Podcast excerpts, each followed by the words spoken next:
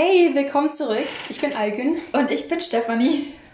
Und wir machen jetzt nach einer etwas längeren, ungeplanten Pause ähm, direkt weiter. Ja, bei unserem ganz tollen Podcast namens Medien Junkies. genau. Ähm, genau, also ihr habt schon eine Weile von uns nicht gehört, aber ähm, jetzt sind wir wieder Ja. dabei. Und wir hoffen, dass wir regelmäßig wieder weitermachen werden. Ja, es hat halt leider einen Grund. Ich habe eine Hausarbeit geschrieben und sehr lange prokrastiniert. Kennen wir alle. Deswegen verzeihen. nichts. ja, Kommt vielleicht auch in Zukunft nochmal vor, aber sehr oft wahrscheinlich.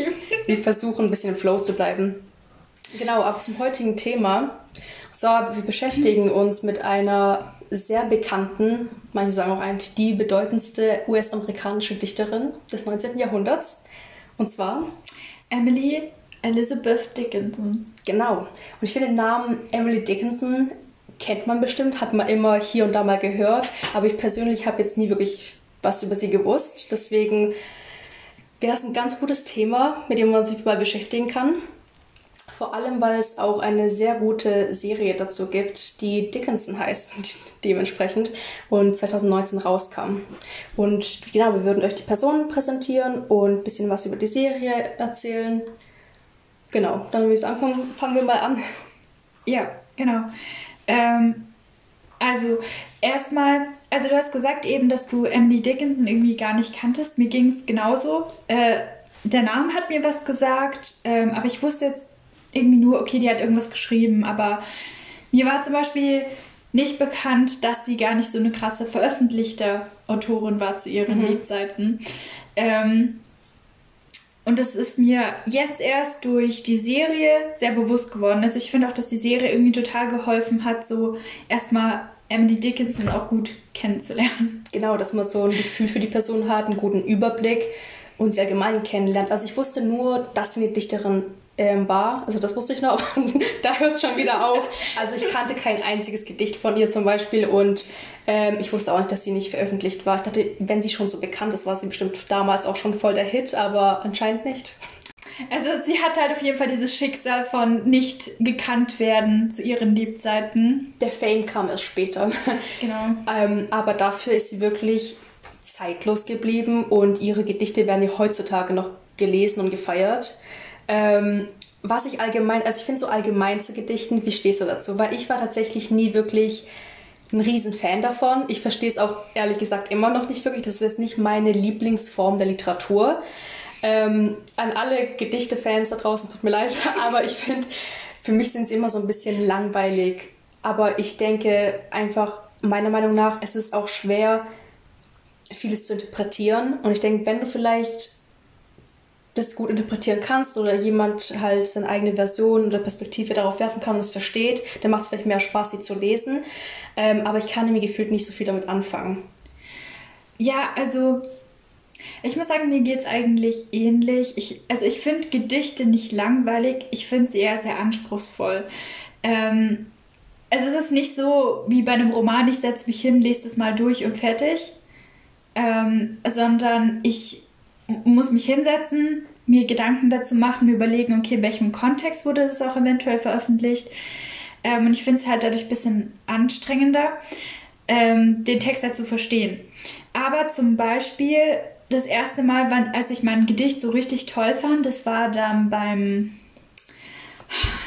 Ja, wenn man die Autorin namens alles kennt. Beim Panther irgendwie, ein ganz bekanntes Gedicht mit dem Panther, der hinter den Gittern ist, in der, im Zoo drin. Okay, also wie gesagt, ich kenne den War das Rilke? leider nicht so aus. Äh, ich, ja, ich weiß, ich glaube, das war Rilke, ne? Und äh, ich glaube, der hat dann auch dieses Gedicht gemacht mit ähm, irgendwas mit sehr viel Farbsymbolik, mit der, wie heißt es nochmal? Ähm, auf Volksfesten, nee, nee, auf Volksfesten gibt es, das ist so ein, wo die Kinder drauf sitzen oder Liebespaare oft Karussell. hingehen. Karussell, oh mein Gott, ja.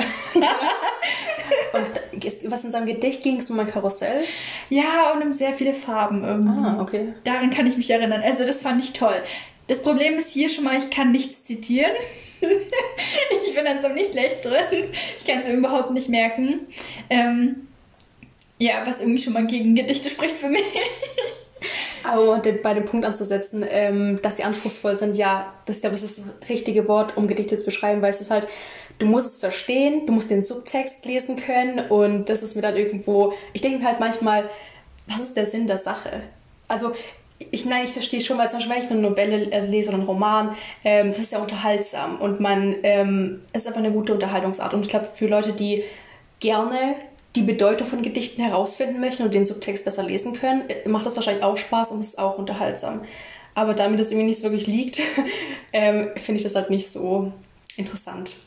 Gut, aber ich glaube, du musst jetzt. Ich meine, der Subtext, das ist ja so eine Sache, die interpretiert ja eben jeder für sich selbst. Ja. Ähm, ja, ich meine, ich finde es halt so schwierig, ähm, ist halt. Also, es kommt drauf an, was für eine Art von Gedicht man vor sich hat, aber manchmal frage ich mich halt, ist das Gedicht. Ähm, jetzt ganz böse gesagt, ist es notwendig. ähm, weil es ja manchmal, es sind ja manchmal wirklich nur so ein paar Zeilen hingeklatscht. Drüber wurde wahrscheinlich schon nachgedacht. Ähm, aber irgendwie sind es dann doch nur so ein paar Zeilen und dann frage ich mich, okay, was ist dann der Sinn dahinter?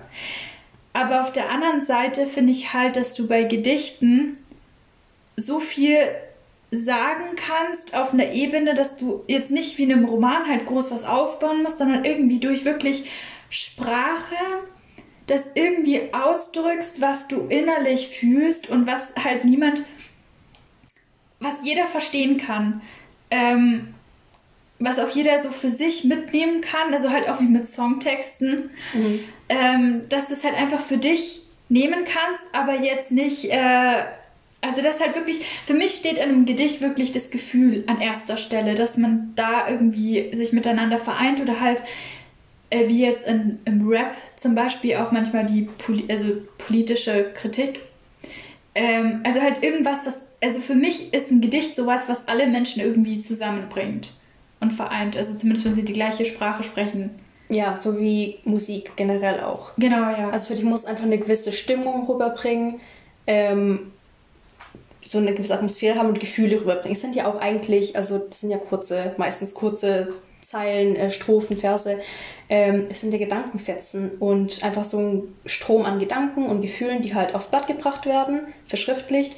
Ich finde, es kann beides sein. Teilweise muss es nicht mal unbedingt eine große Bedeutung haben, sondern es ist einfach halt nur, was einem gerade in den Kopf kommt, wird aufs Blatt gebracht.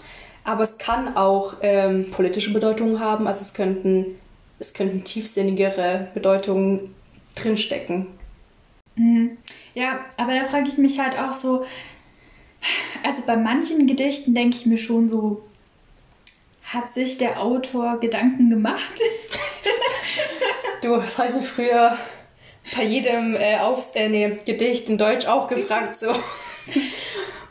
Wobei, ja, aber ich finde, also viele Gedichte in Deutsch, die haben sich dann am Ende doch aufgeklärt. Also wir hatten da zum Beispiel auch so mal ein Gedicht, äh, da ging es irgendwie darum, dass diese Menschen spitze Köpfe haben und also so um den Weltuntergang, äh, ich weiß gerade nicht mehr, was wir waren, also es war halt 20. Jahrhundert, ähm, äh, als die Städte im Zuge der Urbanisierung war das ähm, haben halt die Autoren immer mehr so von Untergangsstimmung berichtet und ähm, ich weiß nicht, ja. Ähm, und da gab es eben dieses Gedicht und das fand ich halt dann ohne Kontext, wenn du es nicht weißt, fand ich es ein bisschen sehr komisch, weil da halt irgendwie Menschen mit, also ähm, die Menschen sterben da auch und in, ähm, was ja eben um die, ähm, um das Ende der Welt geht, aber sie, also um die Apokalypse so ist und ähm, es wird aber halt so absurd dargestellt und ohne Kontext ähm, finde ich es halt ein bisschen komisch. Mhm. Also wenn man nicht weiß oder wenn man noch nicht so das Gefühl dafür entwickelt hat, dass es so eine überspitzte Richtung gehen soll, so Satire, Ironie oder so. Also das ist jetzt irgendwie sehr spezifisch. also ich meine nur, es gibt halt schon so Gedichte, wo ich mir denke, mm, da, also, da hätte man schon ein bisschen mehr ähm, Mühe reinstecken können und äh, auf der anderen Seite gibt es andere Gedichte, die halt dann wahnsinnig verspielt sind und wo sich sehr viel drüber nachgedacht, wo sehr viel drüber nachgedacht wurde. Da gibt es auch zum Beispiel so ein Gedicht von Goethe. Ähm, da ist es irgendwie so, dass er so ein Kreuzgedicht hat und meine Lehrerin meinte, nee, das ist Schwachsinn, was ich da erzähle. Oder sie meinte halt eher so, äh, ist jetzt nicht so wahrscheinlich. Aber ich dachte mir, okay, in diesem Kreuzgedicht kann man halt noch ein zweites Gedicht an sich lesen, wenn man die Zeilen anders liest. Aber das jetzt nur komplett nebenbei. so viel mal zu unseren ganzen, ähm, ganzen, so viel mal zum Thema Gedichte. Ähm, ja. Aber wir wollen ja jetzt endlich mal zu Emilys, äh, Emilys Gedichte gehen. Und ähm, bei Emily muss ich sagen, dass sie irgendwie da finde ich, dass sie manchmal so Zahlen hat, die, also ich finde ihre Gedichte ziemlich einfach gestrickt und sehr gut nachvollziehbar. Ähm, aber ich glaube, es liegt auch ein bisschen an der englischen Sprache. Ähm, weil im Deutschen finde ich, dass die Gedichte halt schon irgendwie strukturierter und oft komplizierter formuliert sind bei, als bei Emily. Oder wie ja, meinst du es? Ich finde, es ist ja auch, ähm, sie ist ja Amerikanerin, dementsprechend ist Englisch ihre Muttersprache. Und da kommt es natürlich im Original besser rüber oder natürlicher rüber, als wenn man die Übersetzung auf Deutsch dann liest. Dann wird es ein bisschen komplizierter, auch strukturierter, aber äh, also verständlicher für uns, aber irgendwo finde ich geht dann auch die Bedeutung verloren und irgendwie dieses dieses das Originale halt, wenn man es mhm. nicht auf Englisch liest. Deswegen ähm, wir werden auch nachher ein paar Gedichte vorlesen und euch mal ein bisschen ähm, Ausschnitte ähm, einen Ausschnitt in ihre Gedichtswelt geben, aber die werden dann auf Englisch vorgelesen, um einfach halt diesen persönlichen Touch nicht zu verlieren. Ich finde aber auch, sie sind sehr, ich finde es gut, man kann sie gut lesen, sie sind kurz und sie haben auch öfters ähm, Reime drin, was ich gut finde. Das macht es irgendwie leichter zum Lesen und es macht wieder auch wieder mehr Spaß, aber das ist dann wieder auf einer persönlichen Ebene. Also ich mag Reime, manche mögen vielleicht gar keine Reime in den Gedichten. Ich finde irgendwie, es gehört dazu so ein bisschen. Es muss jetzt nicht durchgängig sich reimen, aber ein bisschen, ähm, wenn es drin ist, fände ich es eigentlich ganz schön. Ja, also ähm, nun kurz zu ihrem Rhythmus. Der Rhythmus, der am häufigsten bei ihr verwendet wird, ist der Jambus. Das heißt, oh Gott, jetzt kann ich einfach nur fällen. Also es ist immer zweisilbig, was unbetont betont. Ich glaube schon, ja, es war unbetont ja. betont. Ähm, ich, mir fällt es überhaupt nicht auf, dass es ein Jambus ist. Ich habe keine Ahnung, wie man das festlegt, aber nach anderen Leuten ist das anscheinend so. Ich, ähm, äh, das ja, sieht man auch nur, wenn man das Gedicht analysiert. Ja, aber ich, ich kann es auch trotzdem nicht rauslesen. Im Englischen sowieso nicht. Im Deutschen ist rechter. Ja. Ähm, naja, ähm, aber ich weiß nicht, viele ähm, Leute haben irgendwie kritisiert, dass ihre Gedichte doch recht einfach gestaltet sind und dass sie irgendwie gar keine Entwicklung durchmacht. Also, ich weiß nicht ich finde halt, sie hat ihren persönlichen Stil und mhm. ähm, wenn dann eine Entwicklung wäre oder man immer also ständig was Neues oder anderes bringt, dann verliert sie ihre persönliche Note. Deswegen, also ich finde es jetzt nicht so schlimm. Ich mag es eigentlich, dass sie so gestrickt sind, dass man sagen kann, ah ja, das ist Emily Dickinson. Man erkennt sie dadurch und simpel gehalten finde ich immer ein bisschen besser, als jetzt ein unnötig ähm, kompliziertes Gedicht zu haben. Ja, ich finde, dass sie ihre Gefühle einfach sehr gut rüberbringt. Also ich, als ich das ähm, hier und da mal Gedichte von ihr gelesen habe, äh, konnte ich das halt voll gut nachfühlen irgendwie, auch noch in Bezug zu ihrer Biografie. Ja, genau.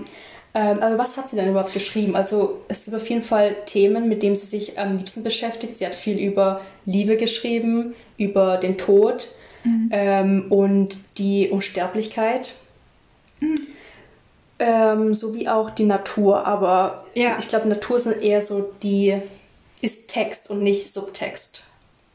Mhm. Also oberflächlich gibt es Naturelemente, aber sie, es geht jetzt nicht ähm, hauptsächlich um die Natur. Also ich finde, dahinter steckt immer eine Bedeutung auch. Genau, darauf kommen wir auch noch ähm, später hinzu. Erstmal genau. ein paar Fakten zu ihr, oder wollen wir es mal sagen? Ähm, also dass man sich das vorstellen kann, Emily wurde damals am 10. Dezember 1830 geboren in Amherst, Massachusetts, also USA, und ist am 15. Mai 1886 auch in Amherst ähm, gestorben. Also 55 Jahre alt geworden. Genau, sie ist mit 55 gestorben. Ich glaube, es war ein Schlaganfall, habe ich ja, gelesen, dass genau. sie daran gestorben ist. Und sie wuchs da auch im Haus ihrer Eltern auf, oder? Und hat den Ort, glaube ich, auch nie verlassen. Genau. Ähm, also, ihr Vater war Edward Dickinson und er war ein Politiker oder hat sich halt irgendwie mit der Politik beschäftigt. Ähm, und er war, hat sich um die Finanzen des Amherst Colleges gekümmert. Äh, das Amherst College wurde von seinem Vater wiederum ähm, erschaffen. Genau. Ähm, also ihr, Emilys Mutter war Emily Norcross, äh, Emily, ja, Emily Norcross Dickinson. Und ähm, sie war halt eine Hausfrau, eher, die sich, das sieht man auch in der Serie, sie hat sich halt eher um, darum gekümmert, dass einfach der Haushalt irgendwie äh, zusammengehalten wird und sie hat halt einfach ja, sie hatte einfach die traditionelle Rolle der Hausfrau, genau. Ja. Man weiß auch nicht viel über sie. Also sie wird immer als diese passive Hausfrau dargestellt, die jetzt ähm, über, ja, die einfach halt sich der den Verpflichtungen des Hauses gewidmet hat, wie gesagt. Also man weiß nicht so vieles über sie. Natürlich hat das jetzt keine ähm, Karriere, das war nicht üblich für die Frauen damals im 19. Jahrhundert. Ähm, deswegen kann man nichts über andere berufliche oder Freizeitaktivitäten von ihr sagen. Mhm. Ja, ähm, aber ich denke, sie, sie war halt eben äh, eine Hausfrau, die es auch auf ihre Tochter übertragen wollte. Wie wir auch in der Serie sehen. Sie wollte auch Emily in diese Ja, also diese, in diese Rolle äh, drücken. Ich meine, es war, weil man es einfach gewohnt war und ja, es war einfach halt der Status der Frau damals.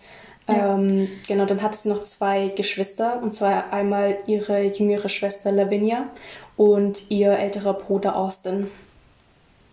Und ich denke, jetzt von dem, was ich gelesen habe, standen die sich eigentlich relativ nahe und haben sich gut verstanden.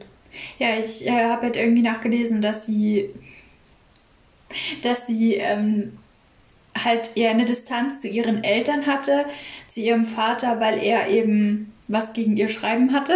Zu dem kommen wir dann noch.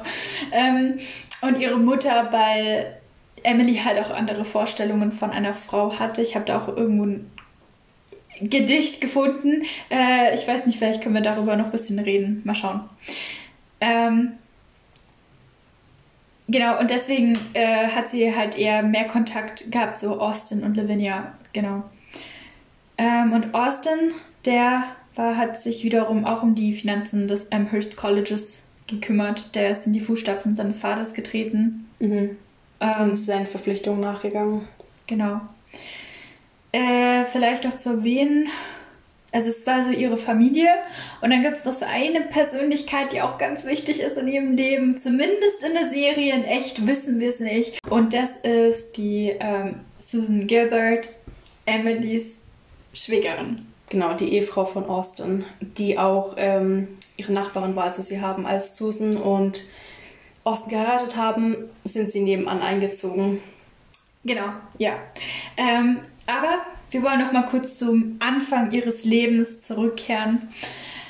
Ähm, also Emily ist in einem ähm, ist in einem Haushalt aufgewachsen, wo sie schon ziemlich gefördert wurde. Äh, jetzt mal im Gegensatz zu anderen Frauen. Ähm, also so bildungstechnisch. Genau, also ihr Vater hat schon Wert gelegt auf eine gute Schulbildung für ja. sie. Er war zwar, also wie wir vorhin meinten, sehr traditionell und auch streng, aber er war auch ein sehr fürsorglicher Vater und hat sich sehr um Emily gekümmert und hat sie geliebt und deswegen wollte er auch das Beste praktisch für sie. Also, Emily hat eine gute Schulbildung erhalten. Dennoch, was ich kurz vorher noch einschieben möchte, ist, äh, sie hat auch oft in der Schule gefehlt. Ähm, zumindest anfangs. Und zwar ähm, hatte sie da schon irgendwie, sie war da schon schwach. das klingt jetzt voll böse, aber ja, sie, sie hat halt gesundheitlich irgendwie anscheinend schon Probleme gehabt oder sich halt nicht stark genug gefühlt, in die Schule zu gehen. Ähm, und das äh, deutet halt schon so ein bisschen auf dieses ähm, hinaus, dass sie, also auf ihre psychische Entwicklung, dass sie da eben noch Probleme entwickeln wird. Ja. Genau. Ähm, so, das Ding ist, wir haben jetzt gesucht, aber ich, also ich habe keinen Schulnamen gefunden, keine Ahnung, auf welche Schule sie gegangen ist. Ich weiß jetzt auch nicht, in welcher Reihenfolge das war. Ich weiß, dass sie halt dann im Mount Holyoke Female Seminary war, für ein Jahr lang. Ähm, das war eine religiöse Schule für Mädchen. Ähm, und da wurde halt ihr die Religion aufgedrückt. Damals herrschte dort der evangelische Calvinismus. Ähm, das bedeutet, dass die äh, Leute halt davon ausgegangen sind, dass man ähm, verdorben auf die Welt kommt und äh, daran arbeiten muss, dass man ein guter Mensch wird. Das heißt, man ist von Grund auf ein schlechter Mensch. Ähm, und das haben die halt eben dort in dieser Schule beigebracht, aber Emily, das zeigt sich halt auch in ihren Gedichten, äh, wollte das halt nicht annehmen. Sie wollte halt wirklich so, also sie hatte so, sie hatte eine Vorstellung von irgendwas Transzendentem, von irgendwas Gottähnlichem, ähm, aber sie wollte jetzt nicht den Glauben übernehmen, der halt total in ihrer, äh, in ihrer, äh, ähm, in ihrem Bereich geherrscht hat. Und wird man nach ähm, dem Glauben, ist man ein guter Mensch, wenn man an Gott glaubt? Ähm, ja, aber nicht nur durch den Glauben, sondern man, also, äh, das stand jetzt nicht da. Also es, man muss halt da, dafür arbeiten. Man muss etwas tun, dass man guter Mensch wird. Mhm. Aber das hängt auch mit dem Glauben an Gott zusammen.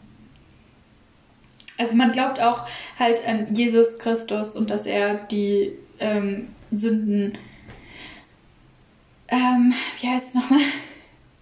Die Mensch bereinigt ja, von Sünden befreit, oder? Ja, dem er ans Kreuz geschlagen wurde, ja. Genau, und sie hat sich da eben gewehrt. Also, und äh, jetzt gibt es da eben äh, in der äh, Serie auch diese eine Szene, da sitzen alle, äh, da sitzen Mädchen äh, in der Kirche und die irgend so eine Frau sagt halt, ähm, glaubt ihr an Gott? Habt ihr jetzt Gott gefühlt sozusagen? Ähm, und die Mädels haben sich über die Zeit halt dann immer wieder erhoben ähm, und Emily ist bis zum Ende hin aber sitzen geblieben. Ähm, man weiß halt aber nicht, ob diese Erzählung echt ist oder nicht. Also ich habe nachgelesen, dass man sich erzählt, dass es stimmt, aber ich habe halt keine Ahnung. Ja. Jedenfalls wurde sie dann halt, weil sie ähm, nie diesen Glauben gefunden hat, ja als hoffnungslos, glaube ich, abgestempelt und in diese Kategorie geschubst und einfach halt abgegrenzt ein bisschen aus diese, von dieser Gruppe jedenfalls. Ja, genau äh, was man ja auch später sehen wird, äh, was sich dann eben nochmal verstärkt. Ähm, genau, bezüglich ihrer Schulbildung, sie war halt dann noch äh, in der Amherst Academy, das unterscheidet sich jetzt von der Serie. Äh, sie und Lavinia haben Latein, Naturwissenschaften, Philosophie, Geschichte und alte und moderne Sprachen an der Amherst Academy studiert oder halt gelernt. Ähm, also das war irgendwie schon eine Academy, die nur für Jungs vorgesehen war und sich dann erst später entwickelt hat, auch für Frauen. Ähm, also denke ich mal, dass Lavinia und sie wahrscheinlich die einzigen dort waren, die einzigen weiblichen Personen. Also zumindest habe ich es so nachgelesen, dass die Academy da noch keine Frauen aufgenommen hat. Aber der Vater hat dann, war anscheinend dann doch irgendwie dahinter, dass sie dann was lernen oder hat ihnen das ermöglicht, dass sie das lernen können. Das ist ja in der Serie eben anders. Genau, auf jeden Fall haben sie die Möglichkeit ähm, in Real Life bekommen. Und Emily wurde auch immer als sehr intelligent ähm, beschrieben. Also, dass sie auch gute Leistungen erbracht hat, von ihren Professoren und Lehrern gemocht wurde, wenn sie mal da war. nee, aber, ähm, also generell war sie auf jeden Fall eine gute Schülerin und sehr ähm, schlau und hat vieles, hat sich für sehr vieles interessiert und ähm, war sehr neugierig und hat dementsprechend viele Informationen aufgenommen. Ähm, in der Serie ist es tatsächlich anders dargestellt.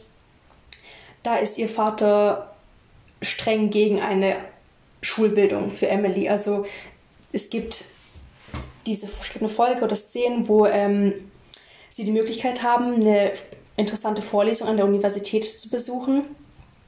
Also allgemein, aber damit sind die Jungs gemeint und Emily möchte auch hin, was aber von ihrem Vater verboten wird weil er meint, ähm, die Universität ist was für Leute, die danach Karriere machen möchten und das ist nicht der Plan für Frauen. Du machst keine Karriere, sondern dein Platz ist der Haus. Du kümmerst dich um den Haushalt, um die Kinder und ähm, dementsprechend, warum brauchst du da noch eine Bildung? Ähm, genau, also ihr Bruder Austin geht hin und alle, viele andere Jungs der Stadt oder von Elmshurst gehen hin und sie möchte aber durch ihre rebellische Art die Vorlesung trotzdem besuchen und ähm, nimmt Susan mit und die beiden verkleiden sich als Jungs und die, die da besuchen die Vorlesung eben heimlich verkleidet. Fallen jedoch dann aber auf und werden rausgeschmissen, aber das war's wert. Ja, das fand ich so schade. ja. Aber ich bin froh, dass es in echt Emily nicht so ergangen ist. Dass sie wenigstens die Möglichkeit hatte, sich weiterzubilden. Auf jeden Fall, ja. Aber was war eigentlich jetzt der Ursprung von ihren Gedichten? Wie hat Emily angefangen zu schreiben? Gut, dass du fragst. super, super Überleitung. Ähm, ja, also angefangen hat sie mit elf. Da hat sie exzessiv Briefe an vor allem ihre weiblichen Freundinnen geschrieben. ähm, und vor allem eben an Susan Gilbert. Das heißt, sie waren eben auch vorher schon befreundet. Ja, es war ihre beste Freundin. Also sie kennt genau. sie aus der Kindheit. Ja. Ähm, und da ähm, habe ich aber irgendwie halt gelesen, dass sie eben den Leuten sehr viel gegeben hat, sehr, sehr viel geschrieben hat, während aber die anderen Leute immer irgendwie so ein bisschen ähm, verhalten reagiert haben. Die haben anscheinend nicht so viel zurückgeschrieben oder so. Also ich finde, da kommt auch noch mal so dieses raus von, dass sie halt irgendwo auch ein bisschen weggedrückt wurde von den anderen Leuten. So ein bisschen so ein Außenseiter war da spielt auch diese Einseitigkeit in all ihren Beziehungen mit rein, finde ich. Weil ich glaube, Emily war so eine Person, die viel gegeben hat, die sehr viele Gefühle und Gedanken hat und äh, diese ständig oder sehr oft äh, ausdrücken wollte. Aber bei, also bei manchen kam es gut an, bei vielen kam es aber auch ein bisschen als too much rüber und dann, und, also, oder es ging an Leute, die die Gefühle jetzt nicht unbedingt ähm, zurückgeben konnten. Deswegen war halt vieles, also viele Beziehungen, ob freundschaftlich, romantisch ähm, oder was auch immer, einseitig von Emilys Seite aus. Ich kann dir da nur zustimmen. Ähm, also dann hat sie eben Gedichte geschrieben und irgendwann hat sie dann noch angefangen, ihre Gedichte in Booklets, also so ungefähr 40 Booklets waren es, zu sammeln. Also kleine Heftchen. Ja, genau. Ähm, und da, also, um da halt eine Chronologie zu erstellen, also irgendwie kommt es halt schon so rüber, als hätte sie es eigentlich veröffentlichen wollen. Aber am Ende des Tages wurden dann doch nur zehn Gedichte von ihr veröffentlicht. Und sieben davon waren dann in der Springfield Republican. Ähm, der Rest ist aber die ganze Zeit über ähm, anonym, äh, also ist in ihrer Schublade geblieben. So. Genau, also das meiste ihrer Werke hat sie wirklich absichtlich versteckt, wollte sie irgendwie für sich behalten, hat, sie hat auch für sich irgendwie geschrieben. Ähm, aber ich finde diese Booklets, also für mich hat, es auch dieses Gefühl so, da muss ja ein, ähm, ein Bedürfnis oder ein Drang danach sein, es veröffentlicht zu werden. Also sie wollte wahrscheinlich schon anerkannt werden für, für ihre Werke, für ihre Kunst. Ähm, oder halt also die breite Öffentlichkeit, die Masse erreichen, dass andere Leute es auch lesen, weil sonst würde man doch nicht so kleine Heftchen erstellen. Vor allem diese, es waren ja auch saubere, neu geschriebene Kopien und jetzt einfach nicht, also keine chaotisch schnell gemachten Notizen, wo sie einfach ihre Gedanken und Gefühle ähm, freien Lauf lässt, sondern die waren wirklich nochmal sauber kopiert und zusammen, ich glaube, genäht oder wurden die Heftchen erstellt. Ich meine, es wurden zusammen genäht, aber ich bin ja, nicht ganz sicher. Ich glaube, das ähm, Oder zusammen gepinnt war das. Ach so, das kann auch sein, aber auf jeden Fall irgendwie verbunden. Mit der Intention, dass es mal andere Leute lesen sollten. Ja, ich frage mich halt, warum hat sie es dann eigentlich nie veröffentlicht? Also.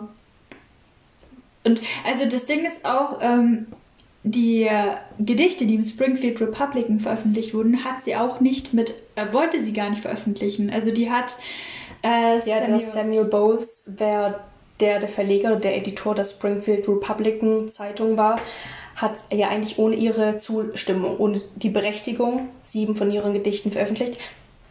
In der Serie hat, ja, hat er für das erste Gedicht, das veröffentlicht wurde, ja die Erlaubnis bekommen. Mhm. Aber da hat sie sich ja umentschieden und wollte ihre restlichen Gedichte zurückhaben und diese nicht veröffentlicht haben. Ähm, und da war der halt, das war dem egal und hat sie trotzdem veröffentlicht. Wir wissen, ich weiß aber nicht, wie es im realen Leben war. Das ist ein Geheimnis, das bleibt offen. Also glaub, man weiß nur, dass, Mysterien. Ja, also man weiß nur, dass sie es nicht wollte. Sie wollte es nicht veröffentlicht haben, aber es wurde trotzdem irgendwie gemacht. Und man weiß auch nicht, wie er an die Gedichte rangekommen ist. Aber ich finde, die Serie hat da eigentlich schon eine gute, ähm, eine gute ähm, Erklärung dafür gefunden. Einfach hingehen und klauen. Ich meine, also meinen Clown den Sam. Ja. Sie hat, also in der Serie hat er, äh, hat Emily Sam, Samuel ähm, Bowles ihre Gedichte freiwillig gegeben, weil sie wollte, dass ähm, er sie veröffentlicht, aber dann hat sie ihre Meinung ja geändert und ähm, hat sie sich auf dieberische Weise wieder zurückgeholt. ähm, aber ja, man weiß nicht, wie das jetzt in echt gelaufen ist. Hm. Also er hat es eben veröffentlicht, ohne dass Emily es wollte und das war auch dann auch im echten Leben von Emily ein Grund, dass sie sich dann erstmal getrennt haben. Ähm, also freundschaftlich getrennt. Und was wir aber in echt wissen, ist, dass sie elf Jahre später dann doch irgendwie wieder Kontakt zu ihm hatte und das ist halt in der Serie noch offen. So, genau. Genau, genau. das finde ich toll. Naja, nicht mehr weiter thematisiert, weil es ja bis jetzt nur zwei Staffeln gibt. genau, ähm, aber zum Thema Veröffentlichung und vor allem Ruhm.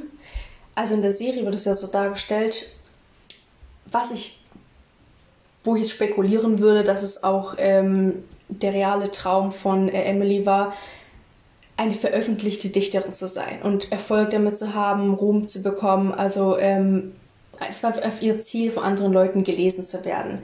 Sie wollte, dass ihre Gedichte raus an die Welt gehen, praktisch, ähm, von Leuten gelesen werden und ähm,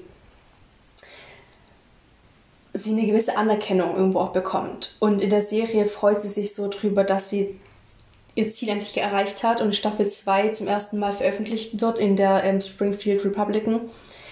Nicht zum ersten Mal. Sie wird vorher schon mal veröffentlicht.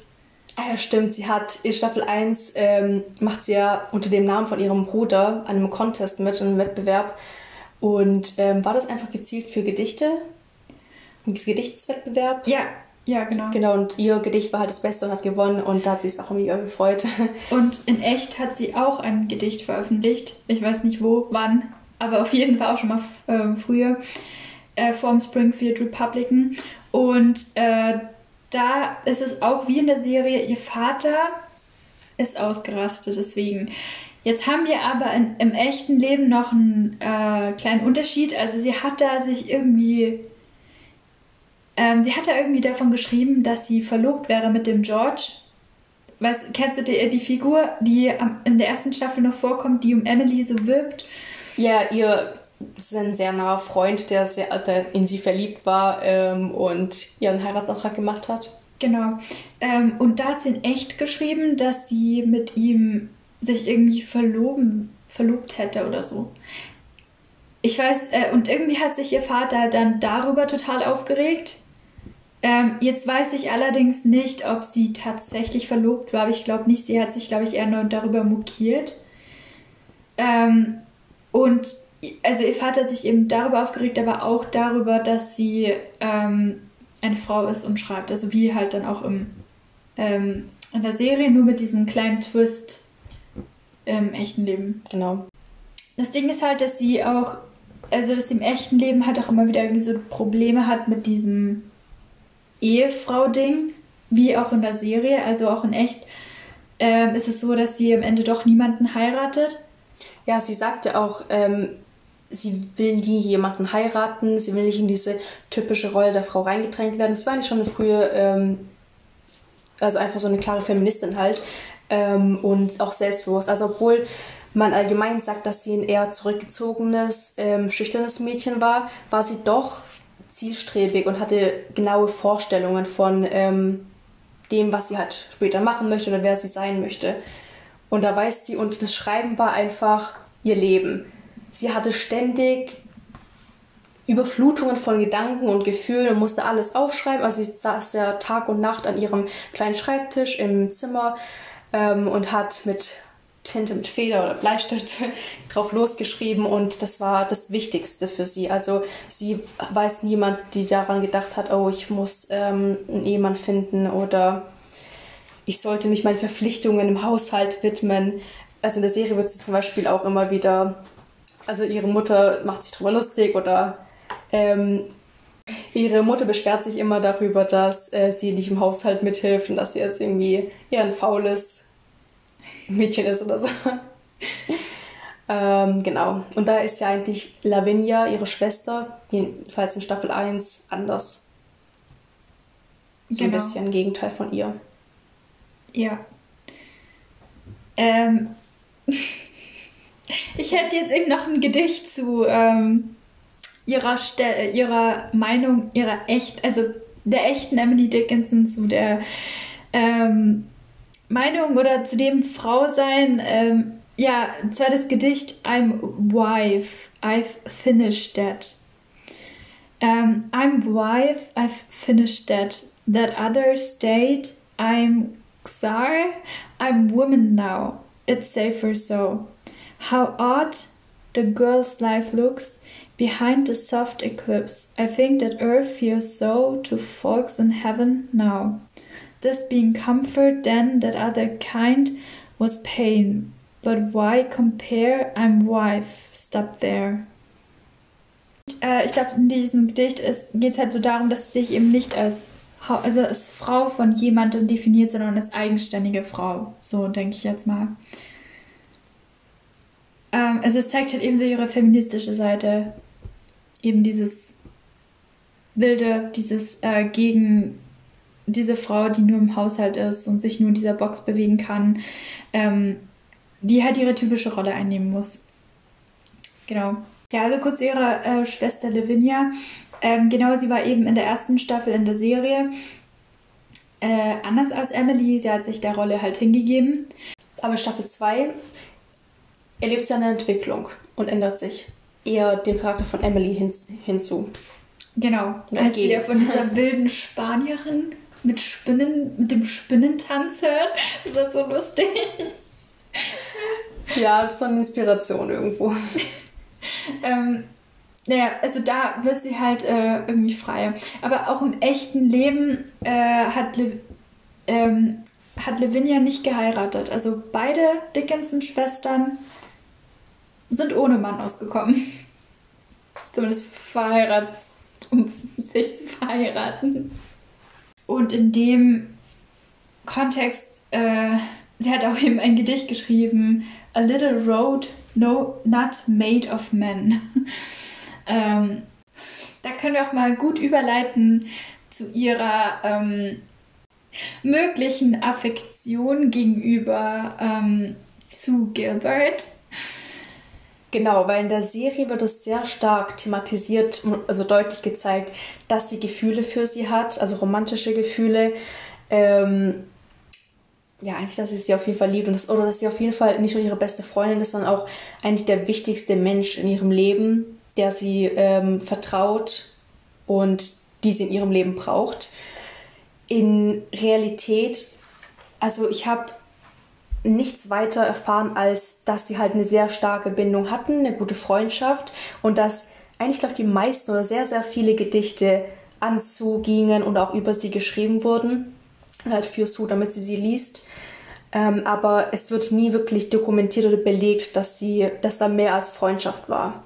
Und in ihren Gedichten äh, wird es auch, glaube ich, sehr viel thematisiert. Also sie schreibt ja sehr viele ähm, Liebesgedichte und ich denke, in manchen könnte man wirklich rauslesen, dass sie eine ähm, Frau anspricht statt einen Mann.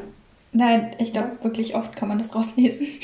Also, ja, als ich mal über. Habe ich doch gerade gesagt, oder? Oft? Manchmal. Ach, manchmal so, nee. Oft, das ist ja, schon genau. oft. Ich finde auch, je nach Interpretation. Also ich habe jetzt nicht alle ihre fast 1100 Gedichte gelesen, deswegen kann ich das nicht sagen. Ähm, aber ich denke auf jeden Fall in vielen, oder es kommt halt darauf an, wie man das halt interpretiert oder was da steht jetzt genau. Hast du ein gutes Beispiel für uns? Ähm, ja, gleich. Äh, ich wollte nur sagen, also ich, als ich ein bisschen so durch ihre Gedichte durchgegangen bin, äh, so drüber gelesen habe, da habe ich schon irgendwo oft entdeckt, dass sie über sie schreibt über jemanden, der ganz toll ist, das ist ein Sie. Mhm. Also denke ich schon mal, dass es nicht so ganz weit hergeholt ist, eventuell. Im Internet steht immer, dass es ein Mann ist, der unbenannt bleibt. Nein, ja, aber sie benutzt ja das Pronomen Sie in den Gedichten She. Also. Ja. Ich weiß, es gibt, ja, es gibt so ein Gedicht mit Sir und da äh, dann nennt sie die Be Person halt Sir und ähm, das könnte dann wirklich sein, dass sie damit einen Mann meinte. Aber es könnte auch sein, dass sie Sir schreibt, vielleicht um sich zu schützen oder so. Also ich glaube, das war mhm. irgendwie, Sir hat sie irgendwie im Kontext verwendet, dass sie diesen Sir eben ganz toll findet. Aber es kann halt sein, dass sie damit eigentlich auch vielleicht eine Frau meint, aber man weiß es halt nicht. Genau, aber ich finde, man kann schon spekulieren, dass sie ähm, Gefühl für beide Geschlechter hatte. Und auch in der Serie wird ja eigentlich gezeigt, dass sie bisexuell ist. Ja, genau. Genau. Aber kommen wir mal zum Beispiel. Ja. ist da, wird da der Pronomen sie verwendet? Ja, also hier geht es eher darum, ähm, also sie hat äh, nicht, Emily hat nicht nur ihre Liebe ausgedrückt, sondern halt auch ihr den Liebeskummer. Ähm, und das ist jetzt eher so ein Gedicht, wo man so ein bisschen deuten könnte, ja, wo so der Schmerz rauskommt. Genau, der ja. Schmerz. Ähm, das heißt, I went to thank her. I went to thank her, but she slept.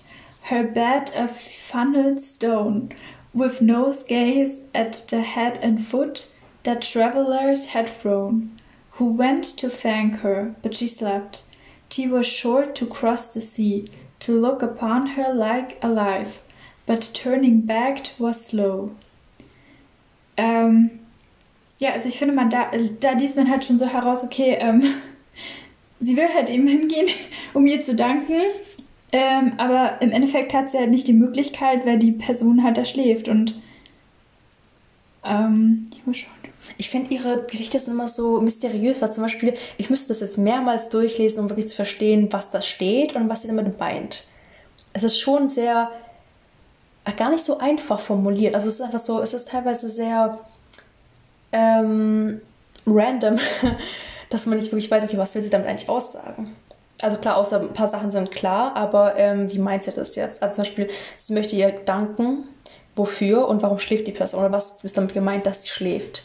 Ja, das hätte ich jetzt halt eben interpretiert, dass sie sagt, okay, ähm, sie wendet sich von ihr ab oder sie nimmt das gar nicht wahr, dass sich jemand bei ihr bedanken möchte. Ähm, ah, oder sie kann nicht, ähm, sie reagiert nicht zurück, wenn jemand schläft, dann ja. der ist ja nicht wirklich aktiv und dementsprechend da ist wieder diese Einseitigkeit so. Emily kommt und äh, gesteht ihre Gefühle und äußert ihre Gedanken und von der anderen Seite kommt mal wieder nichts. Ja, total. Und äh, ich weiß nicht, also man könnte hier schon ein bisschen sagen, dass es vielleicht auch um eine Frau geht, die sie ganz toll findet. Ähm, weil ja. es ist halt hier die Rede von her. Also mhm, genau, also she und ähm, her wird auf jeden Fall deutlich genannt. Steht da so.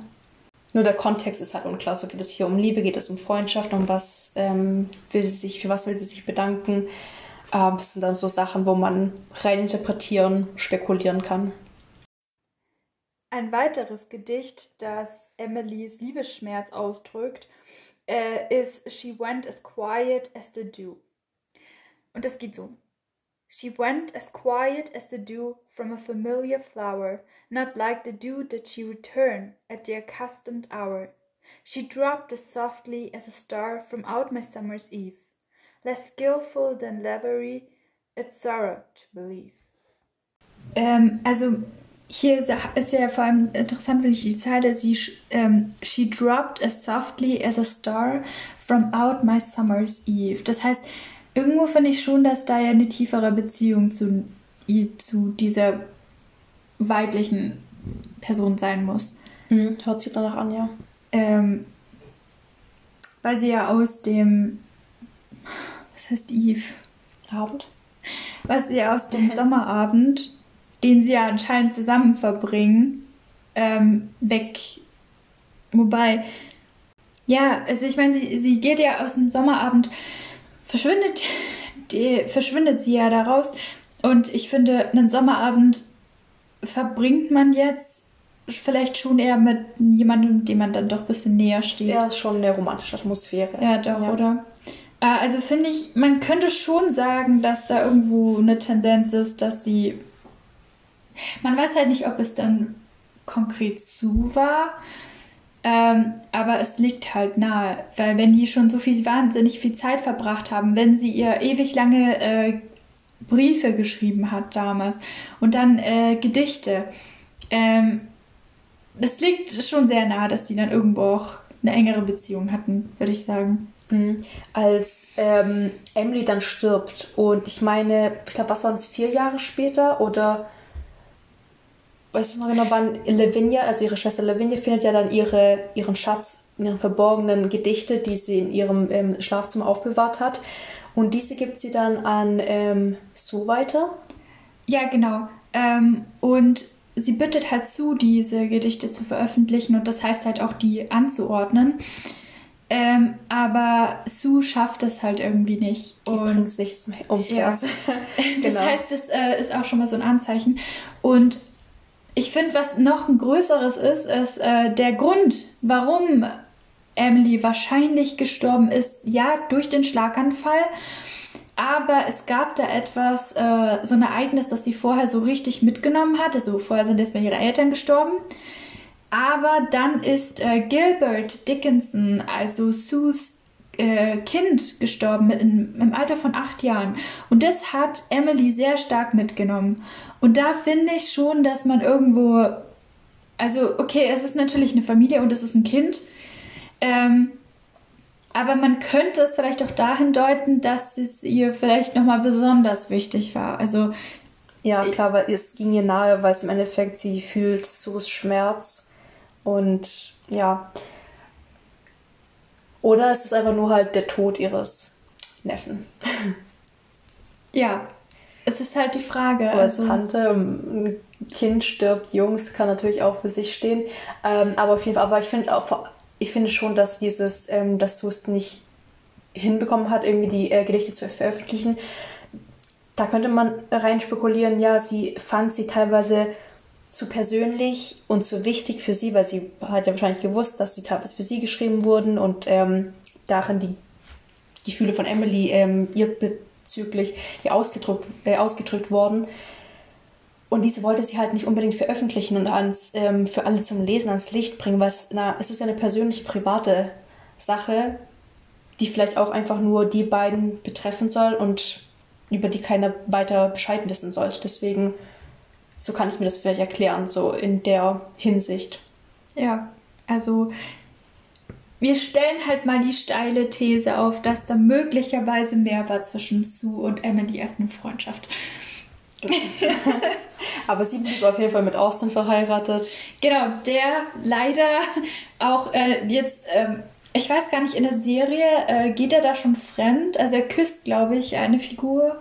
Also in der Serie wird gezeigt, also ich finde, Austin ähm, liebt Suya, er hat sie deswegen geheiratet und er hat an ihre Beziehung geglaubt, aber er merkt, Su erwidert das nicht wirklich und sie möchte auch keine Familie. Ähm, sie möchte keine Kinder bekommen, weil sie ja schon eine Fehlgeburt hatte. Was auch in echt passiert ist. Genau, sie wird eher von außen schwanger, aber dann kommt leider kein Kind zur Welt und ich glaube, der Schmerz ist einfach zu groß, dass man die Angst vor der Wiederholung ähm, so groß ist, um es jetzt nochmal zu versuchen. Ähm, und jedenfalls gehen die beiden irgendwie ihre eigenen Wege. Sie bleiben noch zusammen im Sinne von, sie sind verheiratet, aber jeder macht irgendwie sein eigenes Ding. Also Sue hat ihre Gefühle zu Emily oder hat noch andere Affären und Austin hat Gefühle für andere. Also sie sind nicht wirklich zusammen in dem Sinne.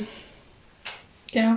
Ja, ähm, und in echt war es halt auch so, dass äh, Austin mit Mabel Loomis Todd eine Affäre hat und dann, glaube ich, auch ein Kind bekommen hat. Und da gab es dann auch am Ende so einen Streit ähm, wegen, der Man wegen des Manuskripts von äh, Emily. Ähm, somit wurde dann ein Teil woanders veröffentlicht. Also ähm, die einen Kinder, äh, das, also das eine Kind aus der Ehe zwischen Sue und Austin. Also das eine Kind, das äh, von Sue kommt, das ähm, wurde, äh, also das hat einen Teil von den Gedichten bekommen und das andere Kind, das von Austin kommt, das hat ähm, ähm, Teil der, äh, einen anderen Teil der Gedichte bekommen und deswegen ist auch die Zusammenstellung der Gedichte ein bisschen schwierig, weil die halt eben getrennt veröffentlicht wurden, die Gedichte. Und deswegen weiß man halt auch nicht so, wie soll man es am besten anordnen.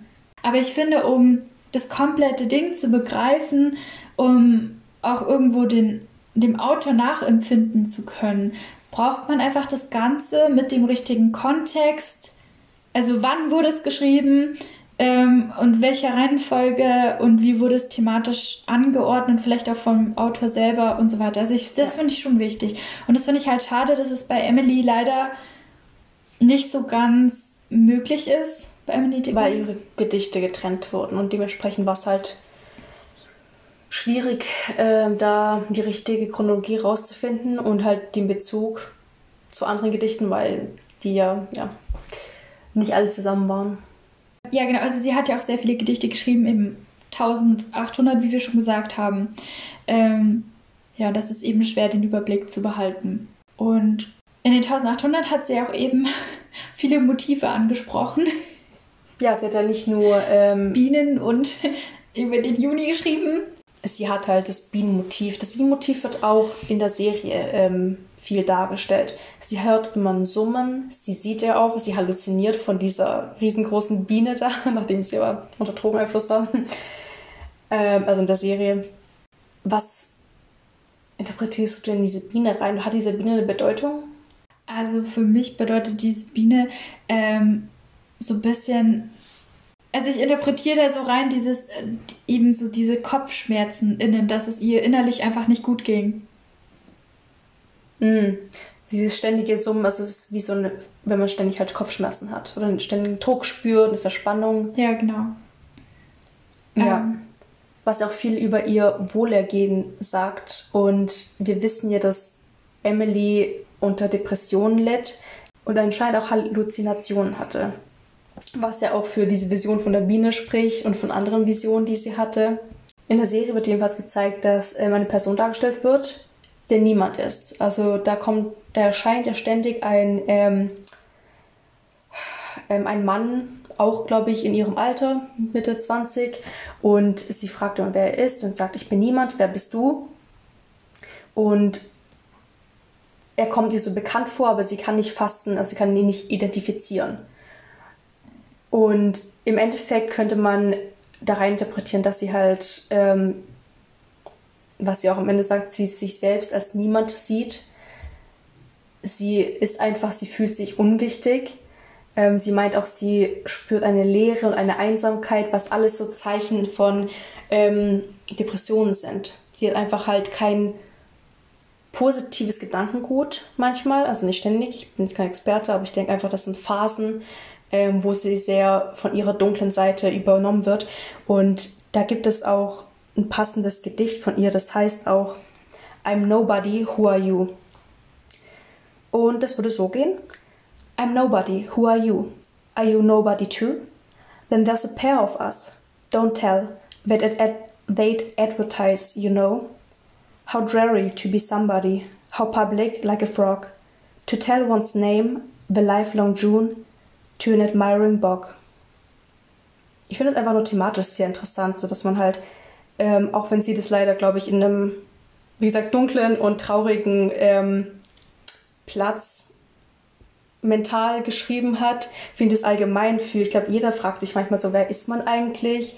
Wie wichtig ist man auf der Welt oder für wen ist man wichtig? Ähm, das sind so zeitübergreifende und weltweite ähm, Fragen, also so tiefsinnig philosophische Fragen mit dem man sich immer oder jeder beschäftigt, schätze ich mal.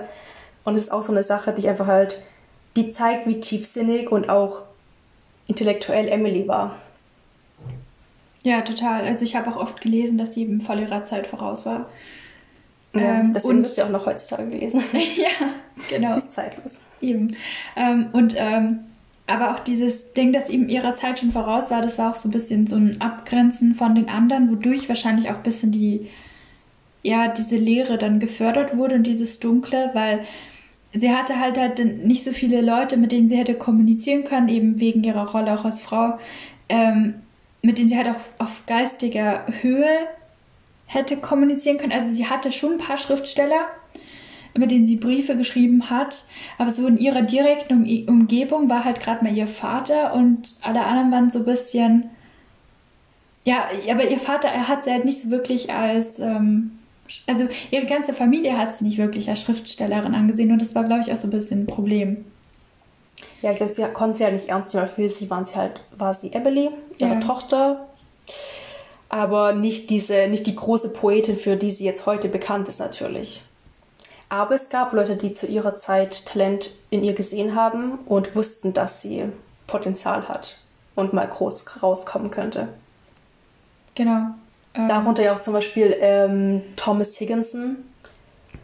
mit dem sie eine Brieffreundschaft hatte und ähm, der sie unterstützt hat und an sie geglaubt hat. Ich habe auch gelesen, er hat sie irgendwie entdeckt, aber ich weiß jetzt nicht, inwiefern das stimmt, weil ich denke, sie wurde ja, sie hat ja schon zwei veröffentlichte äh, Gedichte hat, gehabt, bevor sie ihn kennengelernt hat. Ein weiteres wichtiges Thema, das sie auch gerne in ihren ähm, Gedichten behandelt hat, ist der Tod.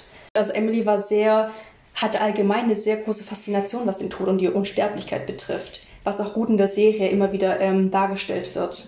Ja. Weil in der Serie kommt der Tod in Form von einem Mann in Kutsche vor und alles ist in schwarz und sehr mysteriös und dark ähm, und sie sieht ständig diese, den Tod vor sich und die Vision und fährt auch oft mit ihm in der Kutsche mit. Also sie hat da so eine persönliche Beziehung zu ihm und sie hat keine Angst vor dem Tod, sie will ihn irgendwo oder sie wartet auf ihn ganz sehnsüchtig. Ich finde das so eine romantisch-poetische Beziehung. Da finde ich auch bei dem Gedicht die erste Strophe so gut geschrieben. Ich weiß ich finde es voll schön oder faszinierend. Ähm, und zwar das Gedicht Because I could not stop for death. Und die erste Strophe lautet Because I could not stop for death, he kindly stopped for me. The carriage held but just ourselves and immortality. Und ich finde es irgendwie, es klingt halt so schön. Und ein anderes Gedicht, was ich auch ähm, gut fand, was auch sehr stark thematisiert, heißt I felt a funeral in my brain. I felt a funeral in my brain, and mourners to and fro kept treading, treading, till it seemed that sense was breaking through. And then they all were seated, a service like a drum, kept beating, beating, till I thought my mind was going numb. And then I heard them lift the box and creak across my soul, with those same boots of lead again, then space began to toll. As all the heavens were a bell, and being but an ear, and I and silence some strange race, racket solitarity here. And then a plank in reason broke, and I dropped down and down, and hit a world at every plunge, and finished knowing then. Das finde ich, das hört so eigenartig auf, weil da kommt einfach so, then, ja. Gedankenstrich, Ende. Und da kommt nichts mehr. Hat das eine Bedeutung? Ja, denke ich mir auch. Also. Weil an sich, ähm, sie beschreibt ja eigentlich ihre Beerdigung. Und das, was wieder zeigt, okay, sie, sie möchte, will sie sterben? Stellt, wie stellt sie sich ihre Beerdigung vor?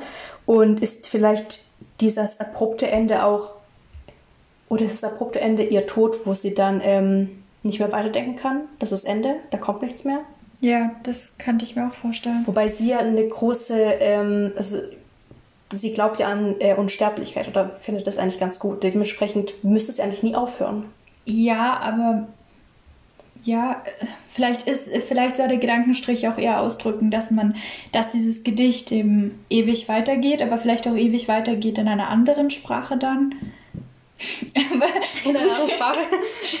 ja, äh, weil man dann vielleicht in einer anderen Form weiterdenkt als jetzt. jetzt Ach so, also anders, was wir jetzt nicht wahrnehmen können. Ja. Für die Lebenden, die für die. Okay, ah, das kann sein. Ja, witzig, wie ich das nichts definiere. Wenn man, wenn man einfach in einem Gedicht eine Leerzeile macht, definiere ich das so ganz toll. Der war das nicht. Schön. Gut, vielleicht ist auch ein bisschen zu viel reininterpretiert. Ich weiß es nicht. Ein anderes Gedicht, was ich auch ganz schön finde, das hat jetzt nichts thematisch mit dem Tod zu tun, aber ähm, das will ich auch mal vorgelesen haben, ist Wild Nights. Das wird dann jetzt zu Sue passen. Genau, was vielleicht auch, wir wissen ja, vielleicht hat sie dann dazu gedacht, als sie es geschrieben hat. Um, ähm, wild Nights, Wild Nights, were I with thee? Wild nights should be our luxury. Futile the winds, too hard and port. Done with the compass, done with the chart. Rowing in Eden, ah, the sea. Might I but moor Tonight in Thee. Das, hat irgendwie, das klingt einfach so poetisch. Ja. Und das ist auch, das kommt mir aber glücklicher vor. So Rowing in Eden. Sie denkt an das Paradies. So wilde Nachten sind Luxus. Also es ist so, es geht eher in die positive Richtung. Hat was Schönes an sich. Mhm. Ich finde auch generell, ähm, ich habe am Anfang ja gesagt, ich bin kein Gedichtsfan. Ich finde es immer noch ein bisschen trocken Und also nicht alles ist langweilig, aber die meisten sind ähm, jetzt nicht sehr spannend. Aber in manchen Gedichten von Emily finde ich es doch sehr einfach angenehm zum Lesen.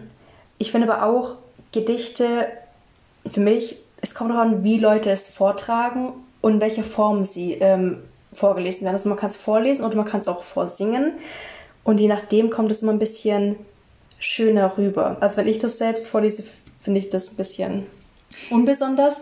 Ähm, aber es gibt eine tolle Stelle in Staffel 2, wo Emilys Gedicht, also eins davon, ähm, von Susan vorgesungen wird. Also sie stellt sich das vor, es passiert nicht wirklich, aber Susan singt ihr Gedicht vor und das ist sehr, sehr schön und berührend und ähm, ich kann nur empfehlen, da mal reinzuhören. Ihr könnt es auf Spotify finden, die Audio. Das heißt Split the Lark und ähm, wird von Ella Hunt, die Schauspielerin, die ähm, Sue gesungen. Also kann man ganz äh, einfach auf Spotify finden, kann ich jedem empfehlen, da mal reinzuhören oder einfach schon in die Serie reinzugucken, wenn man es nicht eh schon angesehen hat.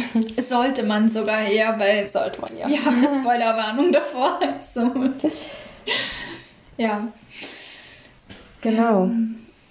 Gibt es noch irgendein Gedicht, das du besonders findest? Ja, also ich hätte hier noch was äh, bezüglich des Todes und zwar heißt das Afraid, of whom am I afraid? Afraid, of whom am I afraid? Not death, for who is he? The porter of my father's lodge as much aperceive me.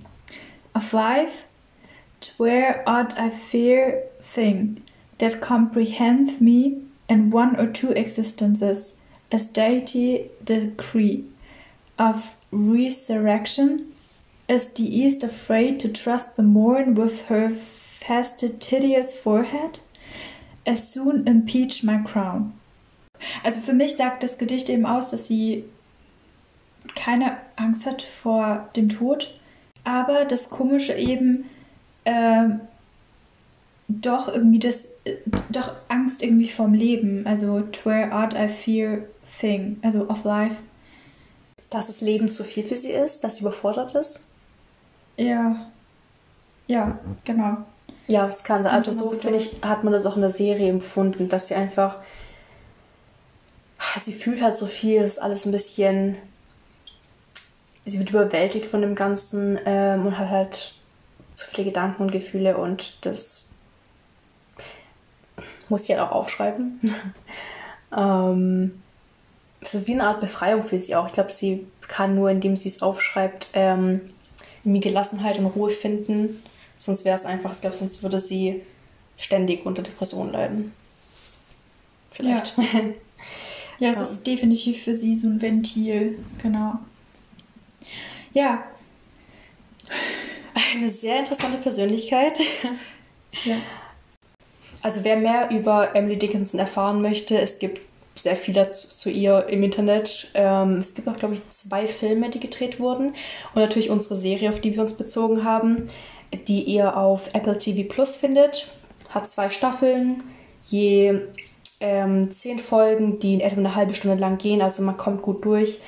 Und es ist auch eine Comedy-Serie. Also ich finde sie allgemein, äh, allgemein sehr gut gemacht, weil sie behandelt ja die 1850er aber es hat einen sehr humorvollen und vor allem modernen Touch. Da wird auch ein moderner umgangssprachlicher Slang verwendet. Es ist sehr lustig zum Ansehen, finde ich. Ja, und ähm, ich finde auch die Musik ist sehr oh, schön. Oh ja, das Soundtrack ist, ist echt Wahnsinn. gut. Die verbinden ja. nämlich die Serie viel mit Hip-Hop und das ist, ähm, sehr, es kommt sehr cool raus. Ich mag die Kombination, es passt irgendwie. Ja, es, es wirkt halt einfach nicht trocken, sondern wirklich schön, also lebendig einfach. Ähm, ja. Genau, man kann halt vor allem mehr Bezug drauf nehmen, jetzt aus unserer Perspektive, weil es ja eher diesen modernen Touch hat. Ja, ich finde es halt auch einfach schön, dass die Serie sich doch auch sehr viel an die echte Emily Dickinson hält, so. Also was man so von ihr mitbekommt. Ja, sie halten sich schon sehr an die Fakten und man kann sich wirklich die Person gut vorstellen. Ja, Okay.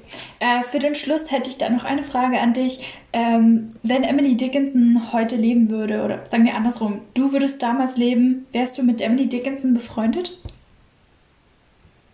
Hm. Ähm, ich weiß nicht, ob ich mit ihr befreundet sein würde, aber ich finde, sie ist ein, tatsächlich eine sehr interessante Person, vor allem weil sie auch als schräg bezeichnet wird. Ähm, und einfach brillant ist halt auch durch ihre Gedichte und ihre Art und Weise, wie sie denkt. Ich glaube, ich fände es interessant, ihr zuzuhören und ein Gespräch mit ihr zu führen. Mhm. Und dann darauf basierend könnte ich entscheiden, ob ich ihre Freundin sein möchte oder nicht. Wie sieht es bei dir aus? Ja, also mir geht es ähnlich. Ich würde halt auch eben erstmal. Also ich würde schon mal gerne einfach mit ihr reden, so. Ich fände es mega interessant. ähm, mich würde mega interessieren. ähm, ja, so in welchem Kontext einfach ihre Gedichte entstanden sind, was sie so bewegt hat und so, was mhm. sie erlebt hat, das fand ich schon spannend. Und ob sie mit Sue zusammen war heimlich. ob das jetzt wahr ist oder nicht. genau. Ja. ja. Dann würde ich sagen, das war's dann. Machen wir hier Schluss. genau. Und wir sehen uns dann das nächste Mal. Oder Hoffentlich bald. Ja. ja. Meine ich ja. Also dann, bis zum nächsten Mal. Tschüss.